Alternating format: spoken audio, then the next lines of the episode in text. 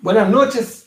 Nuevamente estamos con Patricio Navia, profesor de Ciencias Políticas, doctor, investigador, em, en fin, hombre de ideas. Y él está desde Nueva York en primavera y yo, es liberal, yo progresista desde Chile en un invierno que comienza a ser antipático en medio de la deuda, la angustia sanitaria y económica. Bienvenido, Pato, y parto con una pregunta. Em, está muy de moda, no sé si está de moda, está de actualidad en Chile esta idea de que con Piñera el Senado sea el articulador de un acuerdo. Yo no estoy, yo que estaba a favor de un gobierno de unidad nacional, creo que a 13 días de la elección, lo lógico es esperar la elección, que haya un plebiscito sobre Piñera, cambio, continuidad, y con eso llegar a un acuerdo que yo se lo, se lo impondría a Piñera. No tenía un gran acuerdo ni dialogado, porque creo que Piñera claramente ya ha tomado partido por las AFP, por un tipo de agenda que se opone a una enorme mayoría. Pato Navia, ¿a favor o en contra de estos diálogos, eh, diálogos para acordar diálogos que tiene el Senado con la moneda? Hola, eh, bueno, placer saludarte. Te veo con un suéter, parece que hace frío en Santiago, aquí está súper rico, con una tasa de positividad en la ciudad de 1%, con el 40% de la gente con, em, con dos eh, vacunas, así que las cosas bastante bien y ahora que el gobierno, o sea, la CDC, que es como la, la, Oficina de Enfermedades Infecciosas de Estados Unidos, anunció que las personas vacunadas no necesitaban andar con mascarilla por la calle, hay mucha menos gente con mascarilla caminando por la calle y ya casi parece eh, normalidad. Los restaurantes están atendiendo con 75% de sus cupos, o sea, bastante más normal y el metro ya bastante más lleno, así que mucha más, mucha más normalidad. Em, pero volviendo a tu, a tu pregunta, yo creo que el problema, o sea, yo siempre estoy a favor del diálogo y, del, y de los grandes acuerdos, pero me da la impresión de que no hay mucho espacio para ese diálogo y esos grandes acuerdos porque esos mínimos de los que hablaba Yanna Proboste no están muy claros, ¿no? Mínimos sobre qué. Eh, la visión de país que tiene el gobierno del presidente Piñera y eh, la que tiene la izquierda en, en, el, en el Congreso son bastante distintas y tenemos ya una elección a convención constituyente que debería definir las cosas eh, de manera bastante más clara en, en cuánto, una semana, ¿no? La elección constituyente falta poquísimo para que eso, eh, para dos semanas, ¿no? Para que eso ocurra. Y una vez que eh, se constituya la convención constitucional, pues no vamos a tener mucho espacio ni para el Congreso ni para el presidente Piñera. Entonces, es como que están llegando a un acuerdo dos actores que van a ser em, particularmente irrelevantes a partir de dos semanas. Así es, yo creo exactamente lo mismo. Buena observación adicional. ¿ah? Si hay dos, eh, dos que van a perder mucho poder la noche el 16 de mayo, es el Congreso, porque se va a elegir un nuevo Congreso, y la moneda, que va a estar, una buena parte de la agenda legislativa va a estar paralizada, porque va a tener una constituyente que va a debatir justamente finalmente el marco que, ordena y origina las leyes, que es la Constitución. Pato, eh, antes de eso, antes de, quisiera pasar ahora al, tema de los empresarios, que creo que, es bien rico como debate. Fíjate que estaba, mientras te escuchaba, anoté cuatro hechos, que, que son de distinta entidad, pero que sí se pueden sumar. La FP Habitat acaba de hacer por segunda vez un retiro muy importante de sus utilidades, de 80 mil millones de pesos, que es tres veces más lo que retiró el año pasado. El presidente de los esto agricultores. esto es producto de los retiros, de los otros retiros, ¿no? Porque están retirando de los dineros que se conocen como el encaje. O sea, las AFP están obligadas a tener un porcentaje de su dinero en los mismos fondos que tenían eh, los fondos de las personas. Cuando los fondos de las personas bajan, las AFP pueden y, y normalmente retiran esos dineros. Entonces, no es que AFP Habitat haya decidido retirar o esté haciendo algo inusual, está haciendo algo inusual porque disminuyeron los fondos de las personas en AFP Habitat y por lo tanto están sacando ese dinero. No, hay un debate, en otros países se ha limitado, se ha pedido justamente a los grandes consorcios que congelen sus retiros de utilidades para no afectar justamente lo simbólico. Pero no son retiros de utilidades, no, no, no, estos no son retiros de utilidades, están las AFP tienen que poner un porcentaje de, sus, de su capital en, los mismos lugares, en las mismas inversiones donde tienen las inversiones de las personas. Si las inversiones de las personas bajan porque la gente retiró, pues las OFP sacan ese capital. No, el año pasado hubo retiro de utilidades, Pato. Hubo retiro de utilidades. son dos cosas distintas, son dos cosas distintas que están mezclando acá. Uno son los retiros de utilidades, aquí están retirando los encajes. Pero digo, es un Al igual que el año pasado son retiros de utilidades, Pato. Eso es lo que yo informé. No, no, hubo retiro de utilidades. El año pasado hubo retiro de utilidades de los dueños. Y hoy día hubo retiro de utilidades. Siguiendo la lógica, la que estoy yo, que es sumar datos, que tú puedes discutir, pero es eso se suma a las declaraciones del presidente de los agricultores que planteó que yo atiendo que en el fondo él pudo instalar un debate, lo instaló o lo sacaron de contexto torpemente, que es que los bonos lo que hacen es que desincentivan la búsqueda del trabajo. Uno podría tomarlo por el lado sustantivo del debate. El presidente de la Cámara Chilena de Construcción, misma línea, y hoy día el presidente de los empresarios, Juan Sutil, estableciendo tratando de hacer un vínculo peligroso, al menos en la entrevista, los, los sacados de contexto que uno lee, que es que la inmigración está, jugó un rol muy nefasto en el momento que vive Chile. Si le agrego esto, el presidente que es de Chile, que es a su vez un empresario, según una revista que es bastante imprecisa, pero que en general nadie discute mucho, que Forbes, le establece que hay un crecimiento de utilidades de Sebastián Piñera de, un, el orden de 300 millones de dólares, calculado sobre un monto de patrimonio que también es discutible, tú lo sabes bien que en Estados Unidos esa, esa revista publica cada tanto con información que accede, pero es una revista que establece ciertos tamaños de fortunas. El hecho que hoy día los hombres más ricos de Chile están participando en debate público, han decidido participar, y la sumatoria es provocadora, o a ti te parece que cada una tiene una explicación distinta. Incluso son, cuatro cosas distintas, ¿no? Lo del encaje, pues tienen que, pueden sacar la plata precisamente porque están obligados a tener un porcentaje de la plata que están, que están operando, tener ellos su plata en, en, las mismas inversiones y si disminuye el, el, dinero que están operando, pues pueden retirar ese dinero. O sea, eso es resultado inevitable del primer, segundo y ahora con el tercer retiro van a poder sacar más y con el cuarto retiro que se viene van a poder sacar más porque al final estamos matando el sistema de las AFPs. El segundo punto del empleo a mí me parece que en lógica de mercado, pues si la gente no quiere trabajar por los sueldos que estás ofreciendo, pues tienes que ofrecer sueldos más altos para que la gente quiera trabajar. O sea, una lógica de mercado es que te puedes enojar si el Estado entrega subsidios y la gente no quiere trabajar, pero no tiene mucho sentido eso porque la gente podría igual querer trabajar además de los subsidios que está recibiendo, yo creo, o, del dinero que está recibiendo de las AFPs, porque no, no dejas de recibir el dinero de las AFPs porque estás trabajando. Esto solo muestra que necesitas pagarle más a la gente para que la gente quiera trabajar y pues así funciona el mercado, oferta y demanda. Entonces me parece que ese reclamo de parte del empresariado no tiene mucho sentido. Si no consigues a nadie que trabaje por un sueldo determinado, pues vas a tener que subir el sueldo para conseguir trabajadores. Punto. Se acabó. Así funciona el mercado.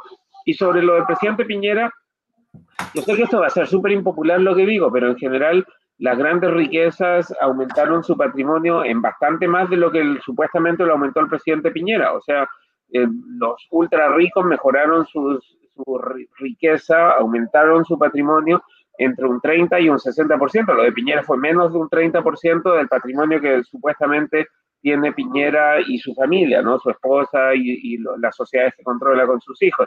Entonces, está bien, ganó un montón de plata, pero todos los súper ricos ganaron un montón de plata durante el año de la pandemia y por eso que se abre el debate y la discusión sobre qué tipo de impuestos le vas a cobrar a los súper ricos. En todos los países o muchos países está este debate, es un debate distinto. En algunos lugares, en Estados Unidos, por ejemplo, el presidente Biden está proponiendo subirle el impuesto a las ganancias de capital. En Chile hay un proyecto de ley que está avanzando que es un impuesto al patrimonio. Son dos formas distintas. Yo creo que el impuesto a las ganancias de capital tiene bastante más sentido que subirle el impuesto al, al patrimonio. Pero bueno, distintos países lo van a hacer de forma distinta precisamente porque este tipo de crisis, como las pandemias, generan mucha desigualdad. A mucha gente le va sustancialmente peor y a un porcentaje de gente le va sustancialmente mejor. Entonces las diferencias entre los que más tienen y los que menos tienen eh, aumentan. Entonces, digo, sí te muestra que el mundo está cambiando, está cambiando muy rápidamente y que hay que buscar formas inteligentes y constructivas de tratar de hacerse cargo de esos cambios para tratar de ayudar a las personas que menos tienen, pero también me parece un poquitito caricaturizar tanto lo que pasa con el retiro de los, em, de los dineros de las AFPs, del encaje, como caricaturizar por el lado de los empresarios la lógica de la gente que no quiere salir a trabajar, no quiere salir a trabajar porque no le está pagando lo suficiente, punto. yo discrepo de ti, Pato, porque creo que no es, no es, no es, no es menor el dato que el rico Piñera es el presidente de Chile, que es el que tiene legítimamente la billetera fiscal, pero si el tipo además te dice, mire, le doy un bono de 65 mil pesos el año pasado, que después lo suba a 100 mil pesos y su fortuna personal aumentó, aunque sea relativamente parecido o inferior, un poquito inferior a lo ultra rico, es parte de lo que provoca en lo simbólico. Lo simbólico hace la política. Yo no lo encuentro tan menor el dato, lo encuentro bien relevante en un país que es profundamente desigual. Agrega eso, la declaración de un presidente de Agricultura no es simplemente un tema de mercado. La agricultura paga muy mal sueldo, es muy famosa la agricultura, la, exportadora, y todavía a sus trabajadores le paga un tercio sueldo mínimo. Entonces, cuando el tipo da la entrevista, sabiendo esos datos, que el sueldo mínimo es un tercio de lo que, de que acceden a pega, ganan el sueldo mínimo, que el tipo te diga, mire, no paguen tantos bonos, la gente se va a desincentivar. O sea, no es simplemente un problema de oferta y demanda, es que, es la posición del el presidente de los agricultores de Chile que no se hace cargo del problema. A mí me parece que si participan del debate público, ellos eligieron opinar, eso, a eso voy. A mí no me parece tan caricaturesco, son ellos que salen del closet. Podría ser no, yo digo que es, caricaturesca la posición del, del, del empresariado. O sea, me parece que es súper simple. Si, si, no, si, si, no tienes suficientes trabajadores o no tienes suficiente interés, entonces tienes que subir los sueldos. Y por eso creo que la discusión de, los inmigrantes, de la presencia de los inmigrantes, es una discusión que también es importante. Lo que hacen los inmigrantes al llegar a los países es bajar, es aumentar la oferta de trabajadores y por lo tanto en general bajan los sueldos, para bien o para mal, ¿no? Por eso que al empresariado le gustan en general los inmigrantes porque eso significa que pueden pagar menores sueldos. Y por eso que en la mayoría de los países la clase obrera eh, termina siendo eh, negativamente afectada por la presencia de los inmigrantes porque terminan compitiendo hacia abajo en los sueldos con, los, con los inmigrantes. Eso pasa en todas partes. Entonces, por eso tiene sentido tener una discusión sobre la inmigración, porque mientras más inmigrantes llegan, más empujan hacia abajo el, el sueldo mínimo o los sueldos reales que se pagan, eh, que se pagan a la gente. Y como los inmigrantes también reciben ayudas, pues entonces al final tienes que distribuir la plata entre más gente. Eso es inevitable y podemos decir que está bien y que es loable y todo, pero pues, para la gente que recibe el dinero, hay más gente en la fila em, esperando recibir em, dinero y que esa gente en general tienden a ser inmigrantes y eso eventualmente va a provocar tensiones. Ahora, hay también pocos datos sobre el impacto económico de los inmigrantes en Chile, pero yo recuerdo tres datos que contradicen esa, esa afirmación de que ellos lo que hacen es eh, eh, una especie de dumping, como hacen las empresarias, que bajan los ingresos al, promedio a la baja. Un dato es que, primero, no hay mayor cantidad de inmigrantes que en otros países, todavía no estamos en un porcentaje razonable. Dos, tampoco hay prueba suficiente de que ellos... No, pero el primer punto no tiene nada que ver con esto. El hecho de que tengamos porcentaje razonable. Hay más, hay más mano de obra de la que había antes. Está bien, pero te dicen que hay una orgía, eh, que hay un flujo completamente demencial. No, no hay, no hay, no hay nada que esté fuera de los parámetros, comparado ah, año con año. Tasa de crecimiento, en tasa de crecimiento ha aumentado mucho. Había muy, muy pocos, ahora hay pocos. Pero la tasa de crecimiento ha sido muy buena. pero primero, no hay una invasión hay una tasa de crecimiento que tenías muy poco. Lo segundo, me parece a mí, los datos, son de la UDP por lo demás. Los pocos datos que hay, por ejemplo, en materia económica, es que ellos, los inmigrantes que están en Chile, también hacen crecer el Producto Interno Bruto. Se calcula que incluso han generado un aumento de 2-3 puntos adicionales de aporte de ellos. Ellos son pero digo, eso no es incompatible con el hecho de que compitan con la gente que menos ingresos gana. Las dos cosas pueden ser ciertas a la vez. Y termino tampoco, de los datos que hay, que son pocos, insisto, no hay ninguna prueba todavía de que hayas tenido una baja del ingreso, una especie de dumping salarial, porque no hay ninguna cifra. O sea, que quiero decir que estás leyendo a los empresarios hablando de inmigración sin aportar un solo dato. Sin un solo dato que diga, mira, el impacto eso es una lógica que tú estás aplicando sin un dato. Y a ti que te gustan los datos, me parece a mí que lo que hace hoy día el Juan Sutil es instalar un debate artero, un tema súper delicado, que mal leído detona un ambiente muy hostil en un debate que es súper complicado, que en países mucho más desarrollados lo aborden con mucha simplicidad también y con mucha complejidad. Podríamos pensar que el presidente de los empresarios aportara al debate constructivamente en un tema que tiene consecuencias, porque se empieza todo el mundo, yo incluido, cada uno entiende lo que quiere. Yo no lo que uno entiende de él es que la inmigración es más bien un elemento negativo cuando uno podría perfectamente buscar el lado positivo. Sí, en general los empresarios están a favor de la inmigración precisamente porque tiende a bajar el costo de la mano de obra, particularmente los empresarios agrícolas. Lo de Sutil es un poco extraño. Tú acá en Estados Unidos nunca tienes a empresarios agrícolas diciendo hay demasiados inmigrantes, al contrario. los empresarios agrícolas tienden a decir necesitamos más permisos temporales para que venga a trabajar gente al campo, porque no hay muchos estadounidenses o, trabajadores legales que quieren trabajar en el, en el campo. No entendí la declaración de, de Sutil ni el contexto de la declaración de Sutil, pero sí entiendo el argumento que en Chile, por cierto, no se da. A mí me sorprende un poco que no se dé ese argumento, y es que eh, los sectores de menos ingresos son los que tienden a resentir más la presencia de los inmigrantes precisamente porque los tienden a ver como competencia por los salarios porque empujan los salarios a la baja y también competencia por los servicios públicos. Al final, si tú tienes 200.000 inmigrantes o 100.000 familias de inmigrantes que están recibiendo subsidios estatales, pues eso significa que hay eh, un montón de plata que antes podría haber ido a mejorar los subsidios de los demás, que ahora está yendo a las familias inmigrantes. Me parece bien, por cierto, que no haya esa, esa, esa digo, caricaturización de los inmigrantes y no haya esa actitud anti-inmigrante entre la gente de menos ingresos en Chile. Me parece que eventualmente va a empezar a ocurrir algo de eso, precisamente porque la percepción es que los inmigrantes se llevan los trabajos em, de otras personas, hacen bajar los sueldos y, y porque los inmigrantes terminan recibiendo ayuda pública que otra gente dice debería llegar para mí. Claro, eh, sumo a esto, a mí me parece importante que hayan datos sobre esto, porque afirmaciones que circulan es en los sistemas de salud han recibido una presión producto de la inmigración que es probable, donde vivían 100, si te llegan 100 de golpe, pienso en Santiago Centro, estación central, probablemente pase eso. Lo interesante sería saber la contraparte de que los usuarios del sistema de salud también lo hagan los inmigrantes, que es lo que me acuerdo que la UDP hizo un, algún esfuerzo hace poco, no sé si lo viste, en que se preocuparon de buscar la contraparte positiva de la llegada de la inmigración. a mí me parece que la declaración de Juan Sutil no es, no es astuta cuando supongo él quiere instalar un debate, y, porque además él es un agente público y a mi juicio en materia de inmigración se presta para todo tipo de sentimientos que te llevan a esta idea de que están los buenos, los que somos de un país, los malos, los que vienen de afuera. Eso es más antiguo que andar a pie. Por eso yo sí la encuentro más bien desafortunada. Vamos a los retiros, Pato, antes de hablar de la presidencial. ¿Qué te parece a ti la idea de este cuarto retiro que ya presentó Pamela Giles?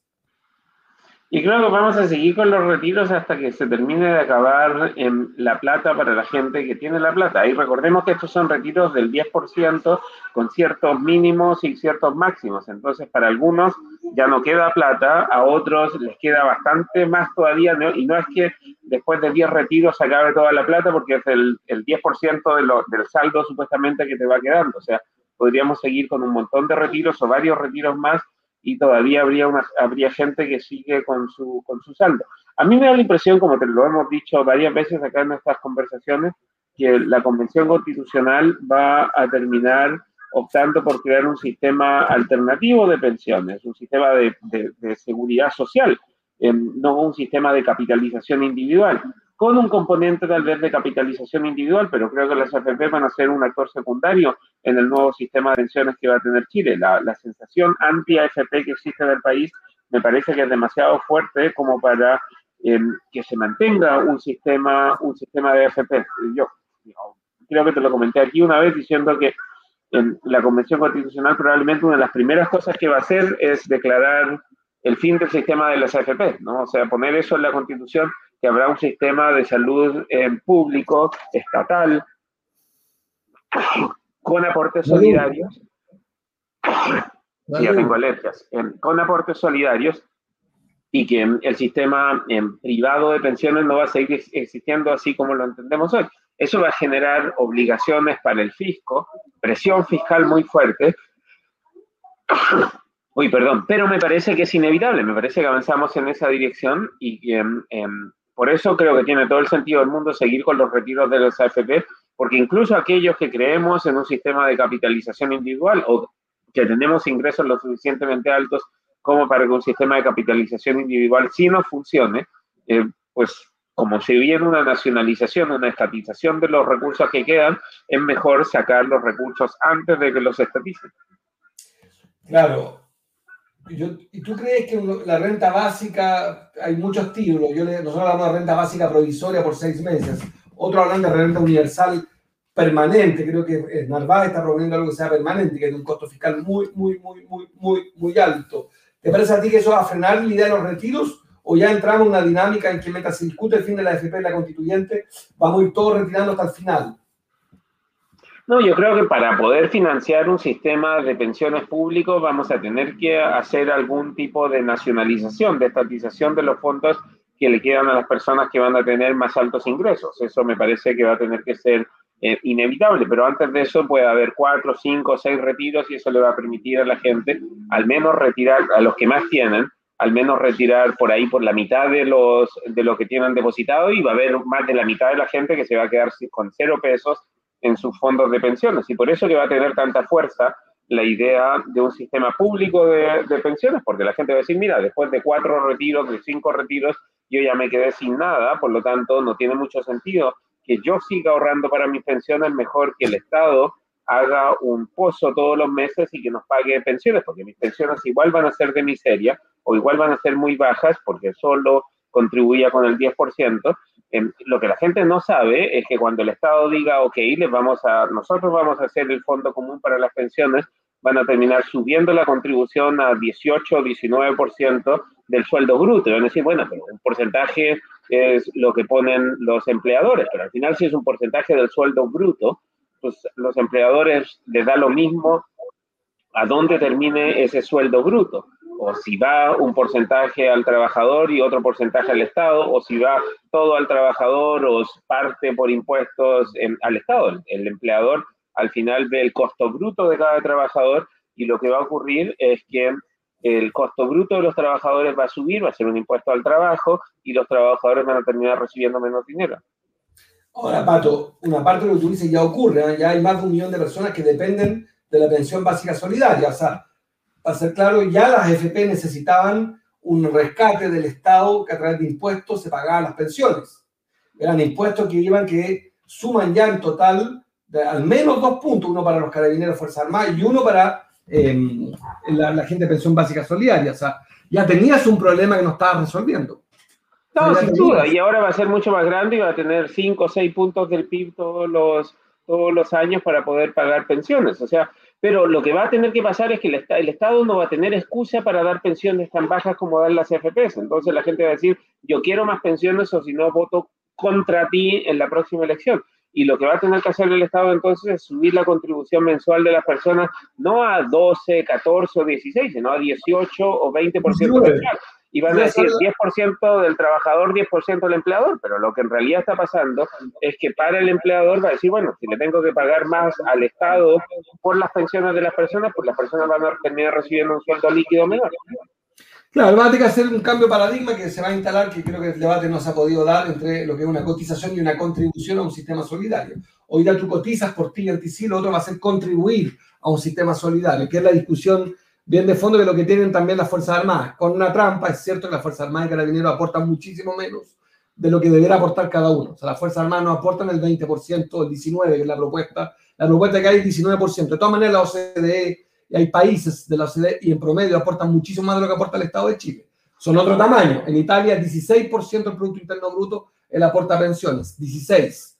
Sí, pero ahí, vamos a tener otro problema y es qué pasa con la gente que está en el sector informal, que no, que no paga sus, em, sus imposiciones todos los meses ¿Y qué pasa con la gente que pagó imposiciones solo por 4, 5, 8, 10 años versus los que pagaron imposiciones por 30 o 40 años? Si tienes un componente solidario, vas a tener un mínimo garantizado, pero distinta gente va a tener que recibir pagos distintos de pensiones porque algunos van a haber contribuido más por más tiempo que otros.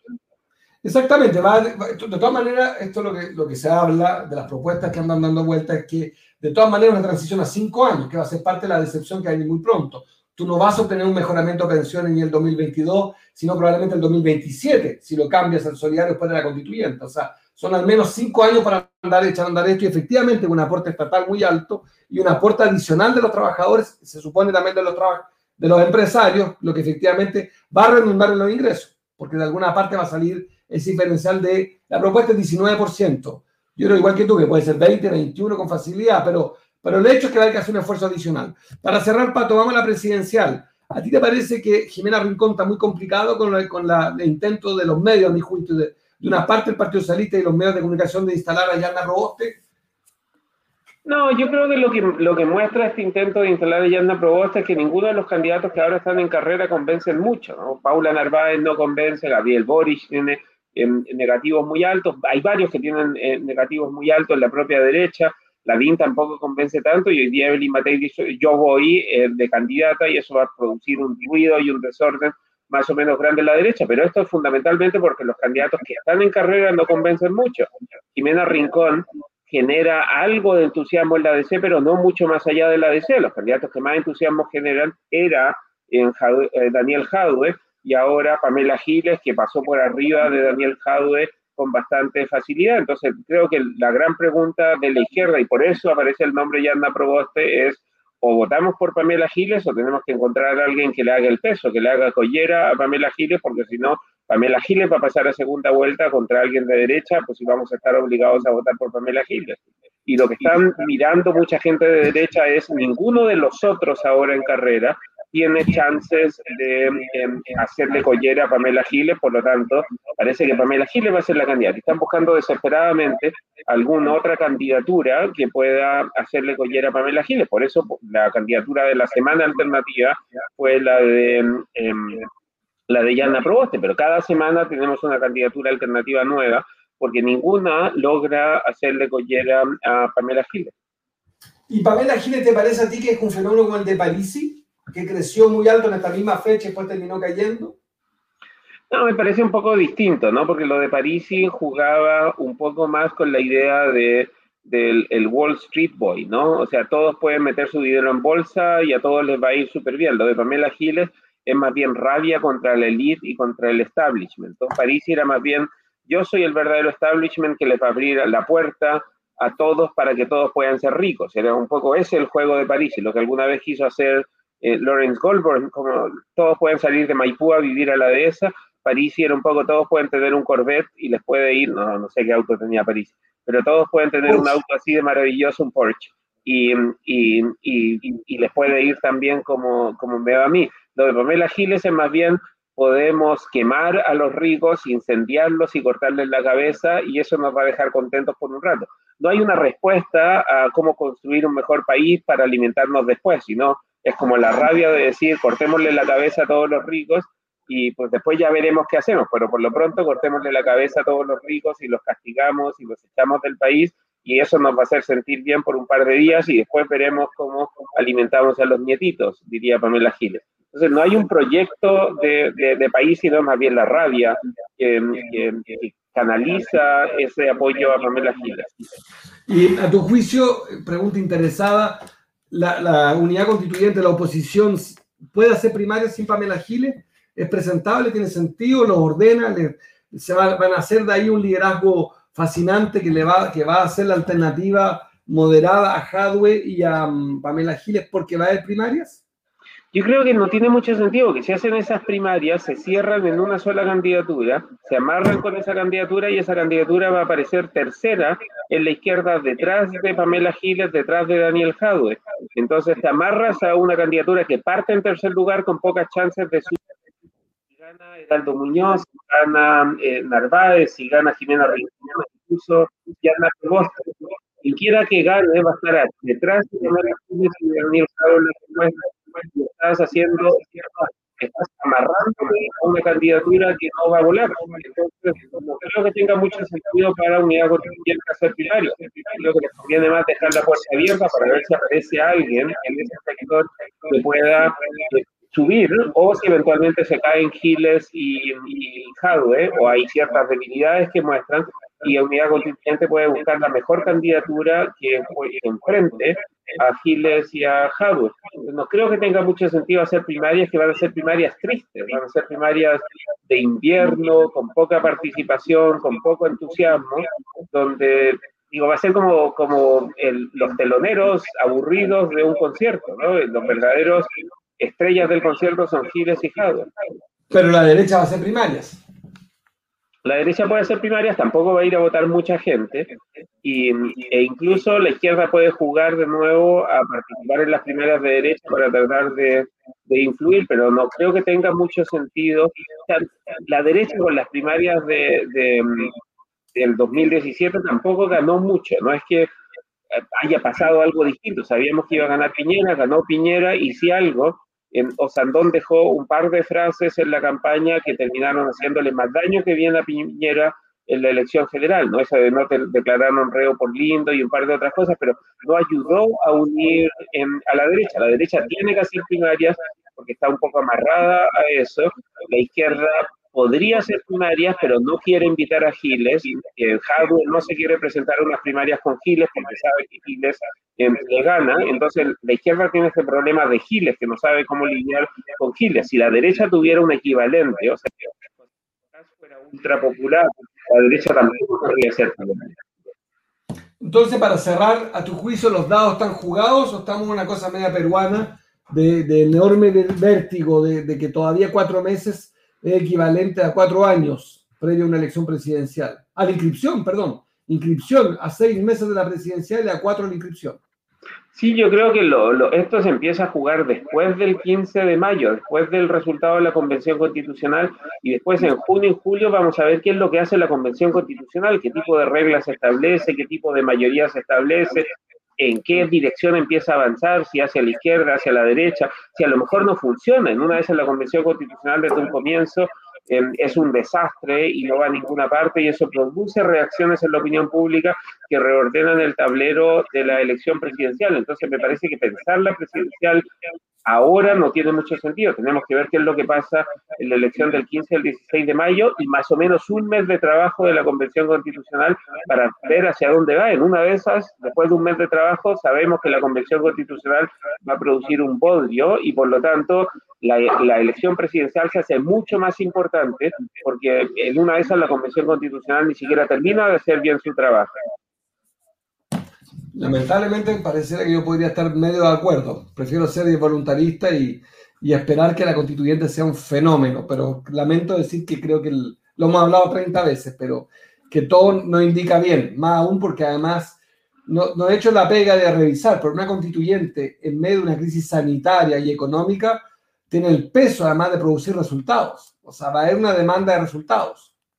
Pues la constituyente lo que va a hacer es va a hacer una lista de, deseos, ¿no? Una lista de Navidad de cuáles son los regalos que le gustaría darle a la gente. No se va a centrar en cómo establecer instituciones que funcionen bien, cómo hacer que la democracia funcione bien, sino más bien cuáles son eh, los derechos, una mirada de los derechos de los niños, una mirada de, la igualdad de género, una mirada de las relaciones, un montón de miradas distintas, pero no va a tener la coherencia central de lo que necesita tener una constitución, que es cómo se manejan, cómo se, cuáles son los pesos y los contrapesos en las distintas instituciones para que esto eh, funcione bien. yo creo que cuando ya vaya uno o dos meses de trabajo en la Convención Constitucional, se van a producir decepciones más o menos grandes porque por un lado van a estar todas las promesas de derechos, pensiones buenas para todos y por otro no va a haber mucha coherencia respecto a qué tipo de constitución se va a producir.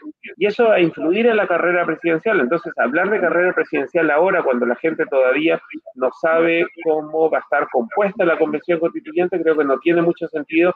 Y por eso todas las semanas tenemos un nombre nuevo. O sea, si piensas en los últimos tres meses, lo que hemos tenido es un nombre nuevo cada una o dos semanas. Si aparece Boris y se cae Boris, si aparece este otro y se cae este otro y ahora apareció Yanna Probosta y se va a caer en la semana porque va a aparecer otro nombre por ahí y, pasaremos por eh, curas, por pastores, por jugadores de fútbol, por estrellas de televisión y por un montón de otra gente hasta que finalmente se decidan quiénes van a ser los nombres con posibilidades de pasar a la segunda vuelta. Pero eso fue más o menos lo que pasó en Perú y es probablemente también lo que va a pasar en en la primera vuelta de noviembre.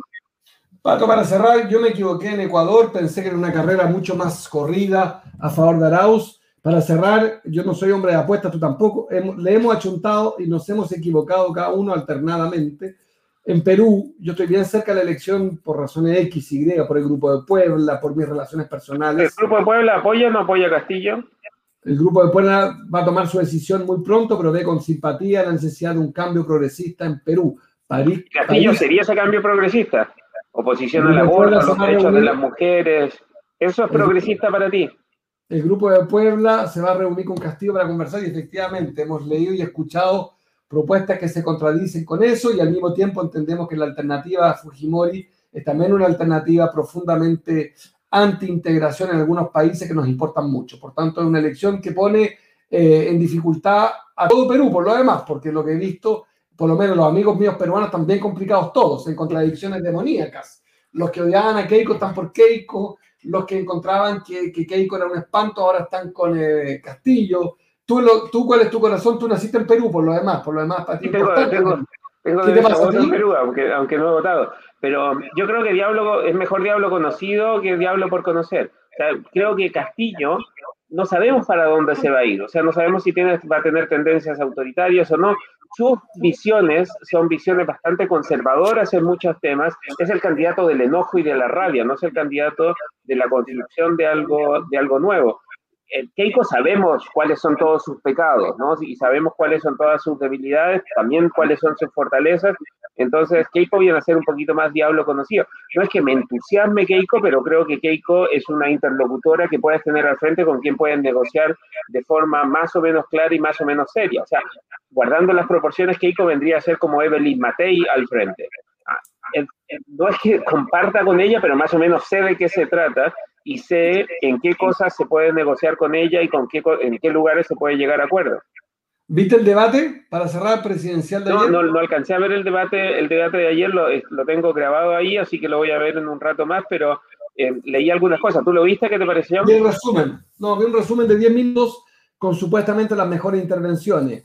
Claro, encontré atractivo Castillo, que se, se, la provocó mucho, ahora estaba en su casa. ¿eh? Es bien audaz lo que ha hecho Keiko. Keiko, para los, si no lo saben, Castillo le propuso un debate en Cajamarca, que es su tierra de origen. Keiko fue hasta Cajamarca en un debate con, el popular, con el público a tajo abierto, con un podium cada uno, y se fueron de palo y encontré atractivo a Castillo la manera en que abordó el debate, pero está en su casa. Keiko le dobló la apuesta, le acaba de proponer cuatro debates más. Eh, vamos a ver si Castillo acepta, porque me da la impresión de que en ese Keiko ha ido recuperando la última encuesta, que son bien poco confiables, pero tienen, muestra que la que más crece es Keiko. Sí, porque a Castillo no lo conocía mucho. Yo insisto, el problema de Castillo es que el Castillo es el candidato de la rabia, del enojo, ¿no? No es el candidato de voy a construir un mejor país, sino que estoy súper enojado con el país que existe. Es como el candidato del estallido. Es como estamos enojados con esto y lo vamos a romper todo y vamos a quemar algunas cosas, pero no sé muy bien qué es lo que vamos a hacer después. Y, y me parece que al final, cuando tienes que votar en una elección presidencial, no puedes votar solo con el enojo. La gente dice, bueno, estoy enojado, vamos a hacer esto, pero ¿qué es lo que vamos a hacer después? Es un poco lo que creo nos pasó a Chile. Estábamos enojados con la constitución del 80, decidimos quemarla y votarla para empezar a construir una nueva y ahora nos estamos dando cuenta que no sabemos muy bien qué es lo que queremos construir o qué es lo que va a, salir de esto que, que queremos construir. Así es, gran conversación, gran conversación, nos alargamos de hecho, repetiremos el próximo domingo con eh, la misma intensidad. Gracias, Pato Nadia, gracias a todas y a todas. La próxima vez nos habíamos comprometido y no lo hemos hecho, lo hacemos la próxima vez, que leer las preguntas. Una mitad de debate entre tú y yo y otra mitad de que nos interpele la gente. ¿Te parece? Me parece bien, habían algunos comentarios interesantes y, quiero subrayar un punto. Muchos de los comentarios de gente que dice tengo necesidad, tengo urgencias, hay carencias, porque efectivamente Chile hoy es un país sustancialmente más, pobre y con muchos más problemas de lo que era hace un año antes que empezara la pandemia y hace dos años antes del, del estallido social. Así que la gente lo está pasando mal y pues, creo que hay un espacio para que eh, la oposición y el gobierno se pongan de acuerdo, estar ahí en ayuda de toda esa gente que lo está pasando muy mal. Así es. Gracias, Pato, y nos vemos el próximo domingo. Recuerden copiar este video en sus muros. Buenas noches a todas y a todos. Chao. Chao.